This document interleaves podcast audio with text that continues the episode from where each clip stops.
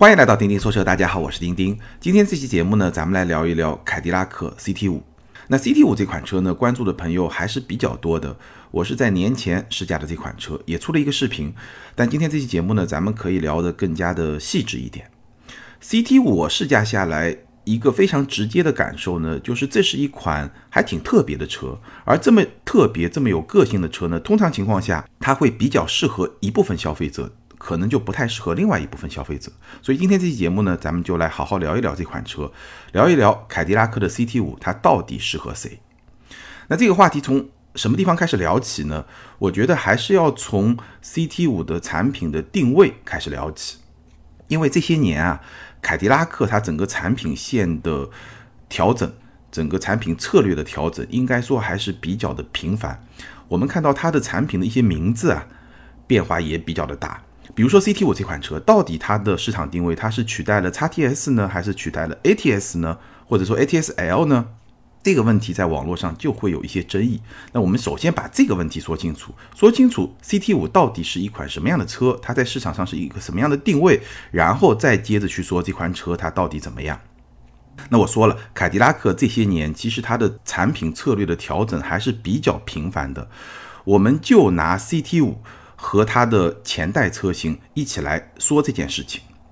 那我要说 CT 五的前身是什么呢？是 XTS 还是 ATS 呢？其实都不是特别的准确。所以这个话题呢，我们要找另外一个切入点来说这个话题。什么切入点呢？就是说 CT 五今天在市场上它对标的是宝马的三系。那事实上，在过去的十年，凯迪拉克。有三代产品都是来对标宝马的三系，但这三代产品它的产品策略又都是不太一样的。我们要把这个故事聊清楚了以后，才能够把 CT 五的定位说清楚。十年之前，第二代的 CTS 在中国市场上，第二代的 CTS 从二零零八年到二零一二年都是有进口的。那最初是有二点八自然吸气发动机和三点六自然吸气发动机，这两款都是 V 六的发动机。后来呢，二点八变成了三点零，所以就是三点零和三点六两款 V 六的自然吸气发动机这么一个动力的配置。第二代的 CTS，那第二代的 CTS 三点零自吸的车型呢，差不多是在四十万左右，和当年的宝马三系，也就是现款宝马三系的上一代、再上一代，编号是一九零，和一九零的二点五自然吸气 V 六车型的价格是差不多的。第二代的 CTS，十年前的第二代的 CTS，但是这辆车的车长呢是达到了四八六零，也就是接近四米九的车长，比当年的没有加长的一九零要长了整整三十三厘米。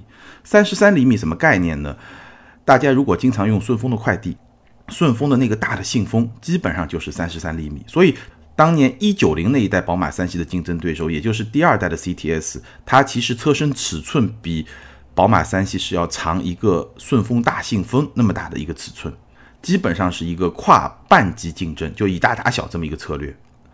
所以那一代的 CTS 和它的竞争对手三系相比的话，它的空间优势是非常非常明显的。那十年前，凯迪拉克用来和宝马三系竞争的第二代 CTS 就是采用了这么一个以大打小、大半级这么一个竞争的策略。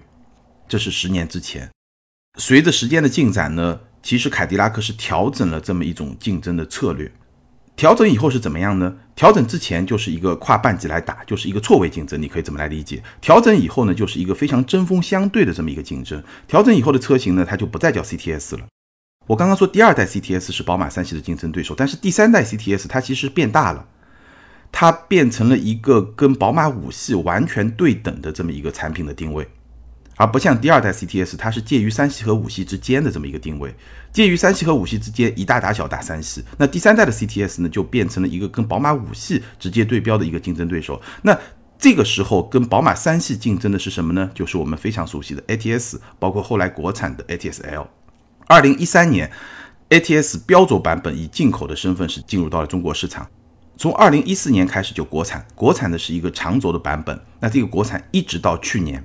国五退市，二零一九年，这个是 ATS 和 ATS L 的整个在中国市场的这么一个过程。那这个产品它是直接对标宝马三系，就它不再像上一代的产品第二代 CTS 那样是一个以大打小、跨级竞争、错位竞争，它不是这样，它是一个直接对标的关系。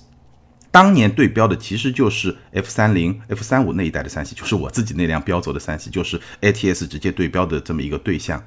那它们的特点是什么呢？车身尺寸是接近的，无论是标轴还是长轴，它的车身尺寸是非常接近的。但是它的定价呢，会比同时期的宝马三系稍微便宜一点。所以你看啊，它整个的竞争策略它是有一个调整的。那从产品本身的定位来说呢，其实 ATS 的定位是非常非常运动的。就它跟 CTS 不一样，第二代的 CTS 其实有点像一款传统的美国豪华的运动车，虽然它也是一个比较强调运动的这么一个车型，但它整体的调性、舒适性比它对标的那个年代的宝马三系，就一九零那一代宝马三系是要更强的，它会更舒服。但是到了 ATS 呢，其实它就会变得非常的运动。它在产品研发的时候，工程师直接对标的这么一个车系，是比一九零更早一代，被很多宝马的粉丝认为更加硬核、更加运动的那一代三系，就是一四六。一四六是比一九零更早一代，所以呢，ATS 这个车出来，就是它的运动属性还是会非常的强。那从车身尺寸上来说，接近三系，然后定价更便宜，这是这么一个产品策略是有调整的。那相比同时代的宝马三系，就是我那一辆三系这一代来说呢，ATS 的优势在于它的 2.0T 发动机有279马力，这个动力水平是比三系会更高的，尤其是比三系的主销车型就320 184马力来比会高出了95马力，接近100马力的动力优势，这个是它的一个优势。再有呢，就是我们已经看到的中后期。ATS L 这个国产车型，它的终端折扣非常大，所以它的性价比也是非常有优势的。那它的劣势在什么地方呢？它的劣势首先是空间，虽然说车身尺寸跟宝马三系差不多，无论是标轴还是长轴，但是凯迪拉克这个品牌它从来就不是一个特别擅长去挖空间的这么一个品牌，所以说 ATS L 相比同期的宝马三系。尤其是长轴版，它的空间的劣势是比较明显的。我感觉上，基本上长轴版的 ATS L 和标轴版的三系空间后排空间是差不多的，所以整体上来说，空间的劣势是比较明显的。这是它的第一个劣势。那第二个劣势是什么呢？就是它的变速箱。最早的时候用的是六 AT，一个六档的变速箱，响应是比较慢的，也是比较顿挫的，尤其是在低档位的时候。那后来改进了一个八 AT。改成一个八 AT 以后呢，有所改善，但是相比于宝马调教的 ZF 的八 AT 来说呢，仍然是有差距的。那这是它两个比较明显的劣势。这是过去十年第二代和三系竞争的这么一个产品的这么一个特点。那到了 CT 五，我们就可以看到 CT 五，CT 五这款车它的车长是四九二四，超过了四米九，比第二代的 CTS 还要更长。四九二是这个尺寸什么概念呢？我们用宝马来做对标的话，它比长轴版的三系还要再长十厘米，比标轴版的五系只短了三厘米。所以你可以看出来，其实它的车身尺寸跟标轴版的五系非常的接近，比长轴版的三系还要长十厘米。所以它其实是又回到了第二代 CTS 那个时候的一个以大打小、错位竞争或者说跨半级竞争这么一个策略。哎，所以大家就能够明白了。我说 CT 五的产品定位需要经过这么一个过程，我们才能去理解。也就是说，过去十年凯迪拉克打宝马三系策略发生了一个变化。最早是以大打小，中间那一段是完全对标，现在又回到了以大打小，就回到了十年前最初的那么一个产品的策略。明白了这一点以后，我们就知道 CT 五的产品定位呢，其实它一方面取代了 XTS 的定位。另一方面呢，也部分的取代了 ATS L 的定位。为什么说是部分替代呢？因为我觉得 ATS L 的另外一部分市场会被2020年今年会上市的另外一款车，就是 CT 四来取代。CT 四这款车也是一个后驱车型，它的体型是比较接近标轴版的三系的，但是呢，它是会跟宝马一系、奥迪 A 三，包括奔驰 A 这么一个级别的紧凑级的豪华。轿车去做一个竞争，它同样是一个错位竞争，或者说是跨半级竞争这么一个状态。但是呢，它在事实上会去部分的取代 ATS L 的市场地位。对于那些更注重前排、更注重操控性、更注重运动性，对后排的需求不是特别大的年轻用户来说呢，其实 CT 四会去取代当年 ATS L 的地位。所以从这个角度，我们就能够去。理解 CT 五它的一个市场定位，它取代了 XTS，它也取代了部分的 ATS L 的这么一个市场地位。它的竞争对手是宝马三系，而它的竞争策略呢是以大打小、跨半级这么一个竞争的策略。好，说到这儿呢，我们就把 CT 五的市场定位，它跟宝马三系的关系，包括说过去十年凯迪拉克产品策略的调整，通过这么一个案例给大家说清楚了。说清楚了以后呢，我们就可以来好好的聊一聊 CT 五这款车它的产品它的一些特点。那我觉得非常重要的一点是什么呢？就是说我们理解了 CT 五的这么一个产品定位，它是一个以大打小，那一个很。直接的事实是什么呢？一个很直接的事实，就这款车它的车长是四九二四，我刚才说了，四九二四超过四米九，甚至已经接近五米的这么一个车长，它能够让这辆车啊在外观、在空间两方面都有一个不太一样的表现。首先从外观、从颜值的角度来说呢，其实你你去看 CT 五这款车，尤其是从侧面来看，你会觉得它非常的舒展，尤其是那条。有一点点轿跑风格的车顶线条，给你的感觉就是挺舒展，看上去挺舒服的这么一个状态。从侧面来看，那从车头看呢，这款车其实它挺宽的，而且呢比较低趴，所以呢运动风味又是比较强的。所以整辆车看上去就是一方面比较运动，另一方面呢又特别舒展。这个视觉感受，这个颜值，我个人还是会比较的喜欢。包括它的车头分体式的大灯。进化到 CT 五这款车型上以后呢，看上去已经是相当的自然了。所以这辆车的颜值，我相信是它吸引一部分用户非常重要的一个卖点。再说它的空间，因为它的车长超过了四米九，所以它的腿部空间相比于上一代产品可以说是有了一个非常明显的提升。如果说 ATS L 的空间是它的一个短板，相比三系，那么 CT 五在这方面基本上把这个短板就补足了。腿部空间和长轴版的三系基本是相当的，可以说还是相当相当宽裕的。那头部空间呢？以我一米七七的身高来说呢，刚刚顶头，是有点顶头的。头部空间相比于宝马三系啊、奔驰 C 都是不如的，都是比不上的。原因呢，其实是两方面的原因。一方面我刚才说了，它整个车顶的线条是一个有点轿跑风格的车顶线条，所以在后排这个位置呢，它会有一点下压。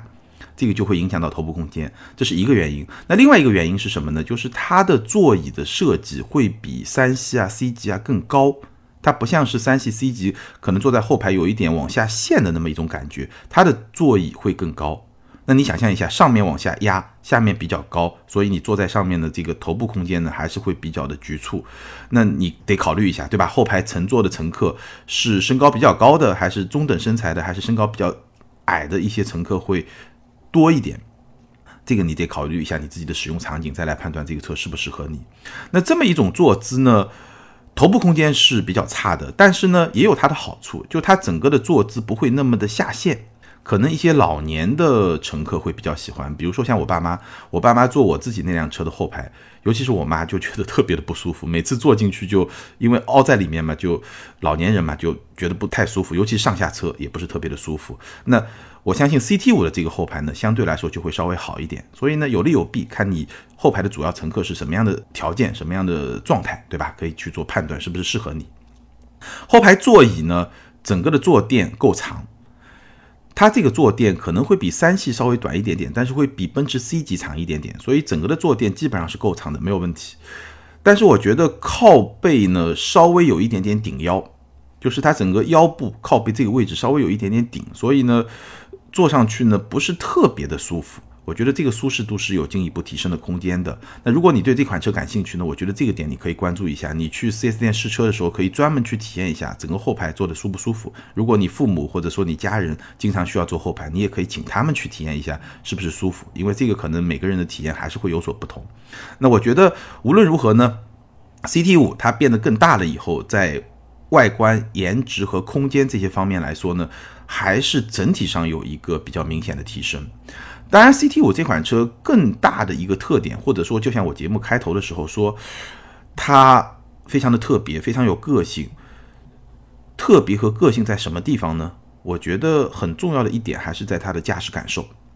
其实你去看广告，我觉得二零一九年让我印象最深的汽车广告就是 CT 五的广告，非常多的场景，最后给你强调了一个概念，就是什么呢？就不是后驱就不是豪华，所以给你强调 CT 五是一个后驱车。后驱车它是有很强烈的驾驶的乐趣的，大概就是在传达这么一个意思。那好，我们就来聊一聊 CT 五这款车它开起来的感觉到底怎么样？因为在凯迪拉克的整个产品谱系里面，我刚才聊到的第二代的 CTS、ATS，包括 CT 五，它都是以宝马三系作为一个对标对象的。那我们知道，宝马三系在这个级别被公认为是一个运动者之车这么一个标杆，所以呢，CT 五其实它也是运动取向的这么一款车，虽然它已经接近了五米的这么一个车长。那我们聊一聊它在这方面的表现怎么样。首先来说动力。CT 五的全系 2.0T 发动机加上一个 10AT 的变速箱，2.0T 是241马力，350牛米，百公里加速是7秒3。那这个成绩大概是一个什么样的成绩呢？相比于 ATS L，我刚才说的279马力，这个动力其实是有所下降的，对吧？279、241，大家 数学简单比一比，这个动力是有所下降的。而且呢，因为 CT 五的车身尺寸比 ATS 是有变大的，所以呢，它整个的动力表现相比于 ATS 来说是有下滑的。那如果和它的主要的对标车型宝马三系的主销车型三二五 Li，也就是长轴版的三二五来比的话呢，动力仍然是有优势的，但这个优势呢就不是特别的明显了，因为当年的 ATS L 其实它的动力水平相比于宝马的三三零。或者说三二八仍然是有优势的，而现在的 CT 五其实它的动力是比不上三三零的，只是说相比三二五还有优势，而且这个优势也不像当年那么明显了。所以动力水平大概是这么一个水平。如果你想要追求更强的动力、更强的性能，那 CT 四可能是一个更好的选择，因为虽然是同款的发动机，但是 CT 四车身会更轻，所以动力表现肯定会更好。那比较。重要的一个变化，大家比较关心的一个变化就是这个十 AT 的变速箱。这个十 AT 的变速箱呢，我给它打个分吧。我觉得这个十 AT 的变速箱大概可以打八十分。如果说宝马的 ZF 的八 AT 的变速箱打九十分的话，八十分九十分，有一点点差距。但是呢，这个十 AT 的表现整体上来说也是不错的。那我具体给大家分析一下哪些地方是特别好的，哪些地方呢，我会给它稍微扣一点分。首先，这个十 AT 的表现是比较平顺的，这个没有问题。平顺性相比于之前的六 AT、八 AT 都是有提升的，这是第一。那第二呢？这款十 AT 也是比较聪明的，在正常的驾驶过程中，它会根据我右脚踩踏油门的深度，比较快的找到一个合适的档位。我给一点点油门，比如说百分之二十三十的油门，就突然增加百分之二十三十形成的这么一个油门的深度，它可能就降一档。如果是百分之四十五十，它可能就降两档，就说它整体上还是比较聪明的。再有呢，它也是比较积极的，但是呢，它的整个的响应从速度上来说呢，还是不够快。比较积极，但是还是不够快。相比于宝马三系的 ZF 的八 AT 来说，我觉得这个降档的速度，这个响应还是不够快。然后呢，还有一个不是特别好的地方呢，就是。它全油门下的换挡的逻辑是比较保守的，比如说你在静止起步，从一档换到两档，两档换到三档，它的换挡转速基本上是四千九百转每分，还不到五千转，这个是相当相当保守的。那之后呢，如果是三档换四档或者更高的档位呢，换挡转速基本上是在五千四百转每分，这个其实也不是特别的高，对吧？跟七千二百转换挡，挡档红线，这个还是有比较明显的差距。如果是在行进过程中，你突然一脚地板油全油门的话呢，它会根据车速把转速拉高到三千二百转到四千四百转这么一个水平。其实整体的设定还是比较的保守，所以我觉得 CT 五这个十 AT 啊，它整体上来说这个换挡的逻辑，尤其是降档的逻辑是比较保守的。这个呢，对它的运动性还是会有一些些影响。当然有一个弥补是什么呢？就是它的这个变速箱是有一个性能模式，怎么开启呢？就是在运动模式下，注意啊，一定要在运动模式下。运动模式下，你一脚大油门，百分之七十或者百分之六十以上的这么一个深度的一脚大油门，然后呢，突然再松开，这个时候呢，它变速箱就会进入一个性能模式，在仪表盘上会有一个显示。进入性能模式以后呢，它整个的发动机的转速会保持一个相对比较高的转速，然后整个动力响应也会更好。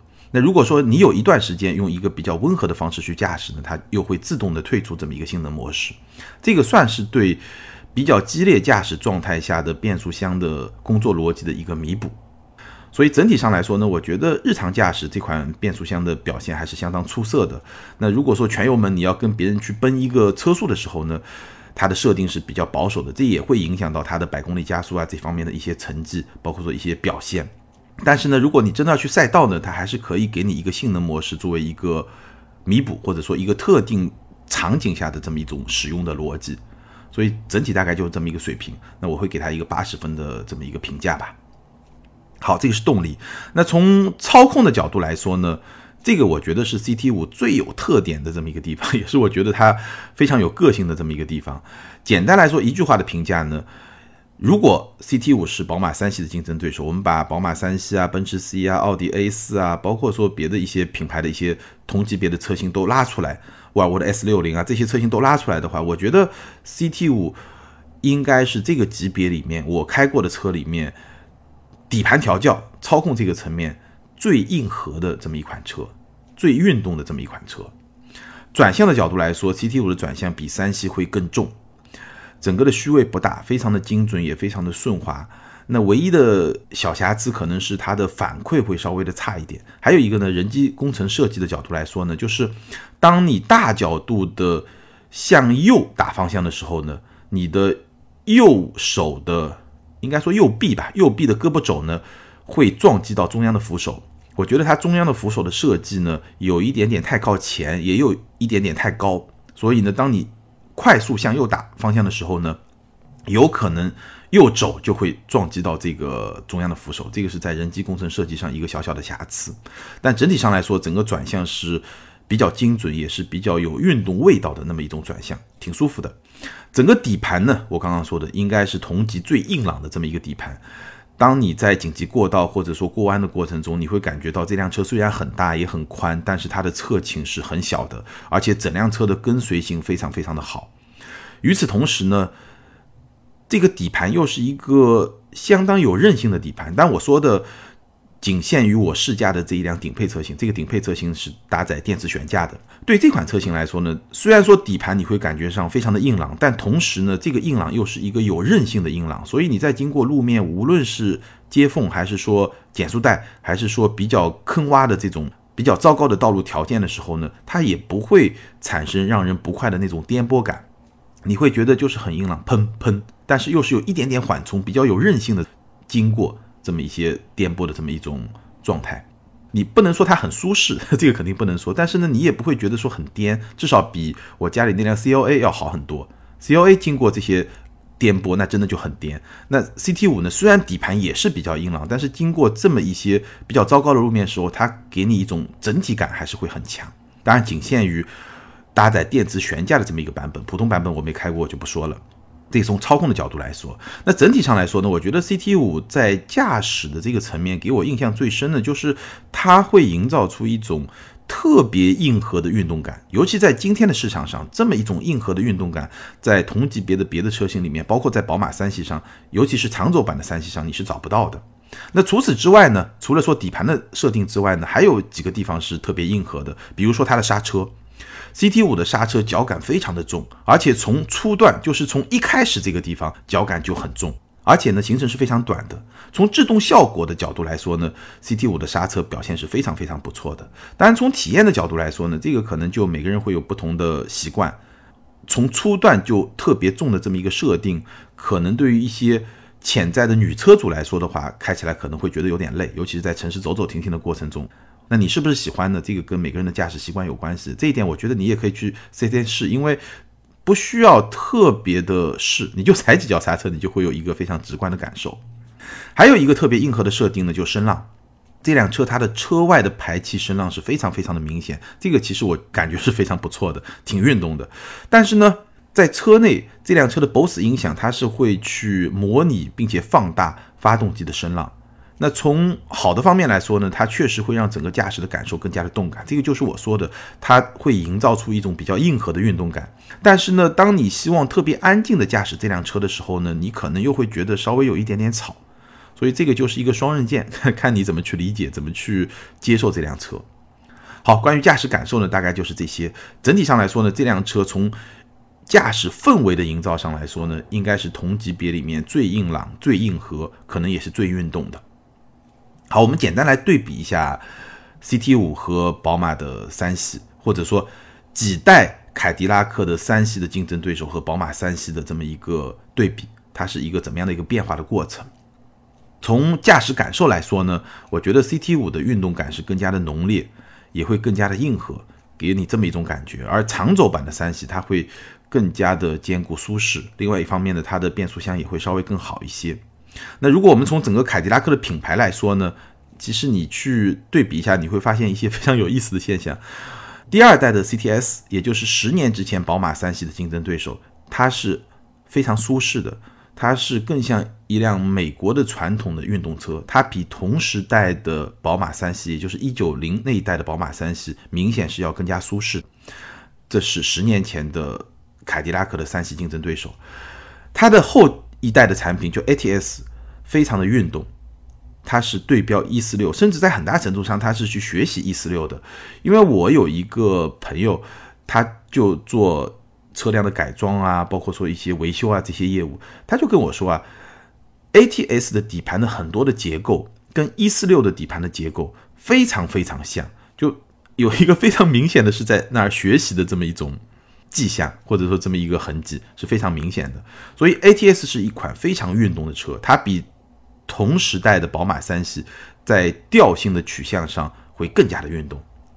那 CT 五呢？CT 五我觉得它一方面是重新找回了第二代 CTS 那个年代的竞争策略，就我刚才说的以大打小、跨级竞争、错位竞争这么一个竞争策略。同时呢，它又在很大程度上保持了或者说继承了 ATS 的运动的特质。是这么一款车，当然它的空间表现也会更好。所以对于凯迪拉克来说呢，我觉得 CT 五是三代产品里面最平衡的一款产品，它是一辆更加平衡的凯迪拉克。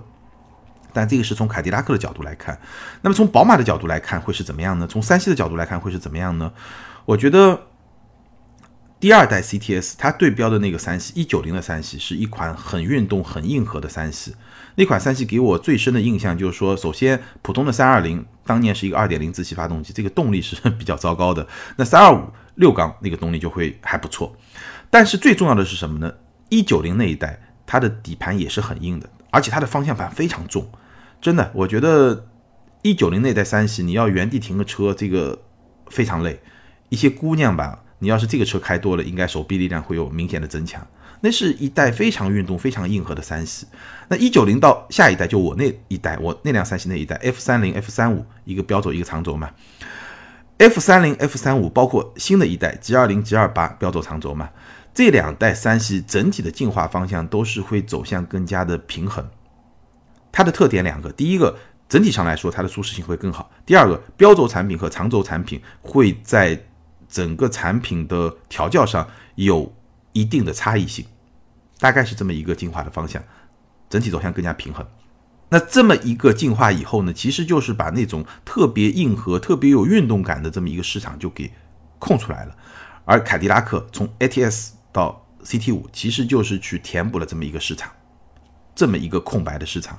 所以我觉得 CT 五，你从凯迪拉克的进化的角度来说，你可以说它是一辆更加平衡的凯迪拉克。但是你从宝马的角度来说，或者说从整个这个级别市场来说，它是这个级别里面一款非常非常有个性的车，所以我们最后来聊一聊这款车它会适合什么样的消费者呢？首先，我觉得从颜值和气场的角度来说，CT 五确实还是比较强大的。从它的车身尺寸超过四米九这么一个车身尺寸，它其实更接近一辆行政级车的车身尺寸，这个感觉有点像什么呢？有点像雷克萨斯 ES。ES 其实就是一款没有加长的行政级车，就是一个标轴的行政级车。它的车身尺寸跟 CT 五，包括跟宝马的标轴的五系、奔驰的标轴的 E 级都是差不多的。那这个级别的行政级车，你真的去看这个车，这个车要停在那儿，你去看它的颜值、它的气场，确实还是比中级轿车会更加强大一点。我觉得这个是 CT 五的一个比较明显的一个亮点。那第二点呢？CT 五适合谁呢？就是驾驶感受，它的驾驶感受是非常特别的。我刚才花了很长时间来描述它的驾驶感受，从动力啊、操控啊方方面面。那这种驾驶感受你是不是喜欢？我相信有一部分用户是会喜欢的，但也有一部分用户是会不感冒的。那如果你喜欢，它就是适合你的。再有一点呢，就这款车的性价比，从官价的角度来说，相比于宝马的三系啊、奔驰的 C 级啊，还是有一定优势的。终端的折扣也是会到位的。这句话我可以放在这儿，终端的折扣也是会到位的。那从这个角度来说呢，我觉得 CT 五它还是在性价比方面会有一定的优势。也许今天终端优势还不是那么的明显，但是等到价格比较平稳以后，它的终端的性价比会有一定的优势。最后一点呢，有些朋友可能会去想，那 CT 五和 CT 四怎么来选呢？